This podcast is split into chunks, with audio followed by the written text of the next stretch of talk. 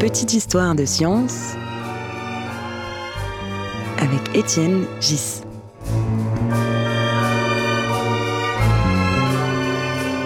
Le podcast de l'Académie des sciences. Je voudrais vous proposer un petit quiz autour des définitions en mathématiques. Mais au fait, quelle est la définition du mot définition en mathématiques? Voici ce qu'on trouve dans le dictionnaire de l'Académie française, 9e édition, celle qui est en cours de finition. Énoncé qui permet de concevoir une propriété, un être mathématique ou de construire une figure.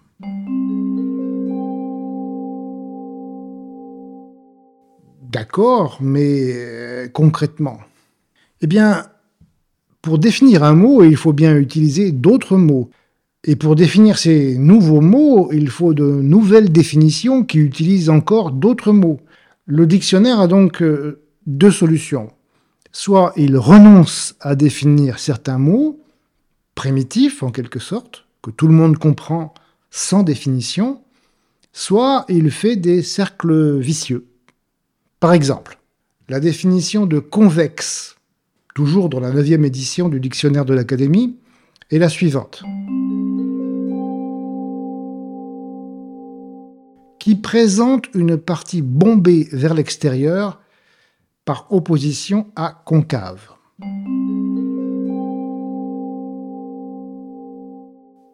Alors, cherchons la définition de bombé dans le même dictionnaire.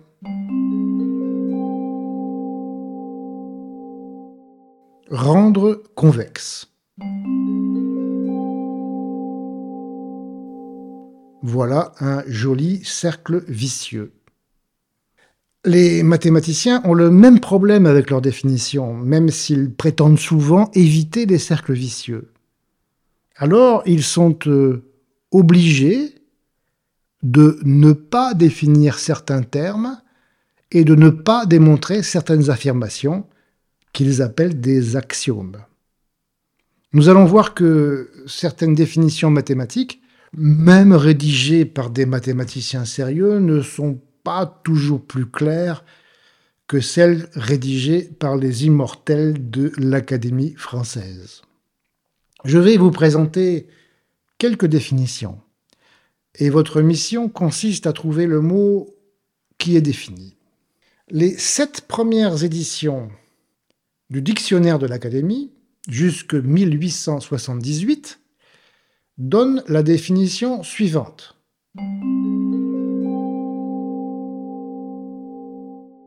Il se dit d'une surface plane qui a quatre côtés et quatre angles droits.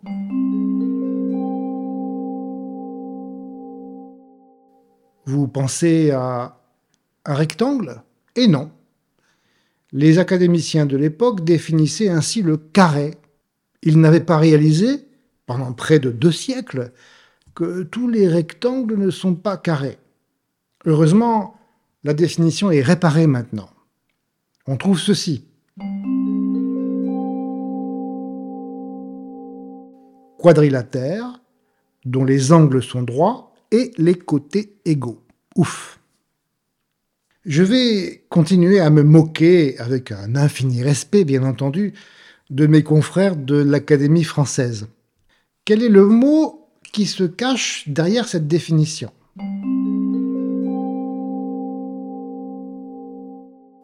Septième édition du dictionnaire.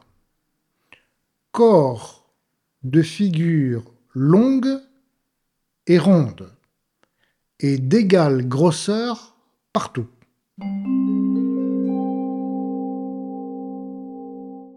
Vous, voyez? Huitième édition. Terme de géométrie. Solide, engendré par une droite mobile, tournant autour d'un axe auquel elle est parallèle. Plus clair? Vous avez trouvé le mot? Un peu plus précis dans la dernière édition.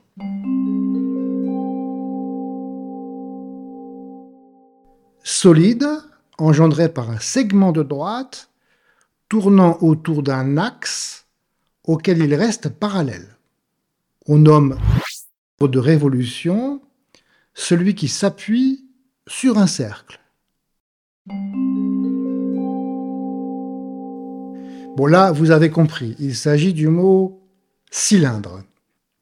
La figure longue et ronde, d'égale grosseur, ne définit rien du tout, bien sûr. Celle de la droite qui tourne est meilleure, mais elle laisse entendre qu'un cylindre doit être de taille infinie, comme une droite. La dernière édition est bien meilleure puisqu'il s'agit maintenant de segments de droite, donc de taille limitée. Mais cette dernière définition explique que les cylindres n'ont pas nécessairement une base circulaire, et c'est correct.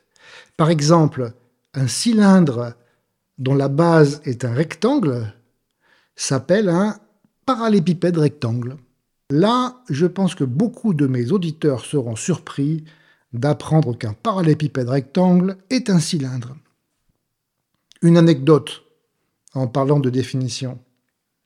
Une fillette de 8 ans m'a parlé naturellement de pavé droit pour décrire une boîte rectangulaire. C'est le mot employé à l'école primaire, pavé droit. On n'arrête pas le progrès. Encore une pépite trouvée dans la septième édition. Quel mot se cache derrière cette définition?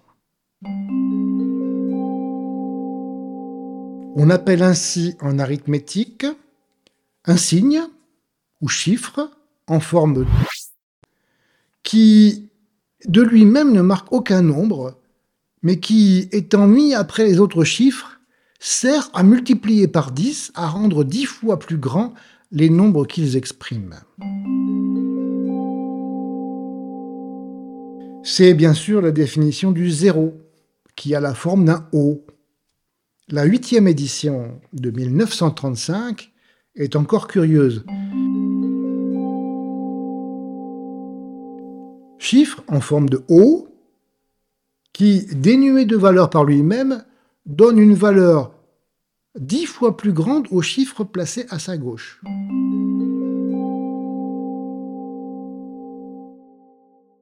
Mais soyons honnêtes, les plus grands philosophes et mathématiciens, du passé comme du présent, donnent parfois des définitions curieuses. Aristote, 4e siècle avant Jésus-Christ.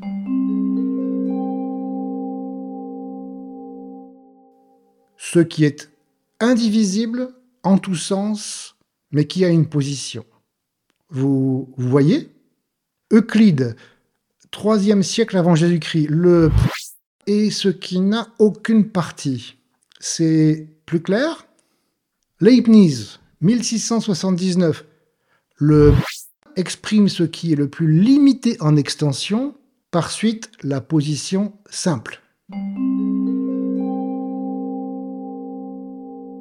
Il s'agit bien sûr de la définition du point. Voici encore quelques définitions d'un mot très courant que vous allez deviner. La est la ligne dont les extrémités sont ombragées par les points intermédiaires.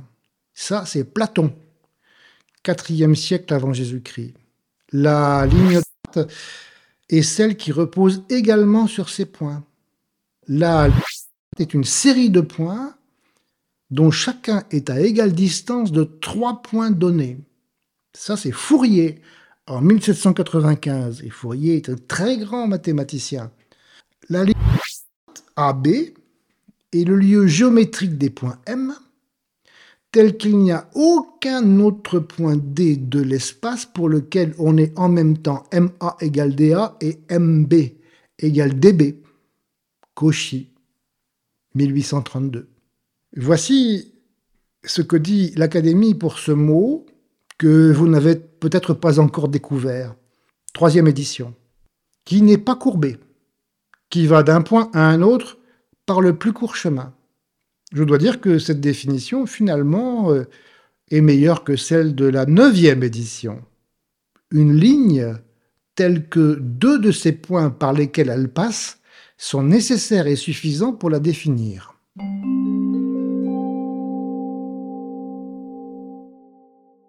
Il s'agit bien sûr du mot droite. Pour conclure, et pour ne pas laisser l'impression que seuls les anciens étaient confus et compliqués, voici la définition d'une droite recommandée pour tous les élèves de quatrième en 1971. Vive les maths modernes Cette définition a été concoctée sans aucun doute par les meilleurs mathématiciens du moment.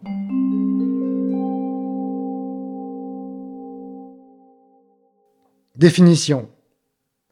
Une droite affine, D, est un ensemble E muni d'une famille phi de bijections de E sur R, tel que, premièrement, pour tout F élément de phi, et pour tout élément AB de R étoile croix R, l'application définie par G de M égale AF de M plus B appartient aussi à phi.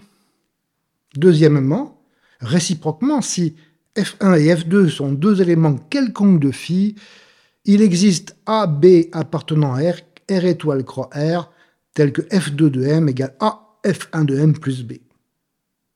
L'ensemble E est appelé le support de la droite affine D. Un élément M de E est appelé un point de la droite affine D. Pauvres enfants. Pauvre professeur qui devait enseigner cela. Cette définition a eu l'honneur du canard enchaîné en décembre 1970, qui écrit ceci. Archimède alors, pour pondre des trucs comme ça, à l'usage des gosses de quatrième, il faut être rudement fort en maths, mais peut-être rien qu'en maths.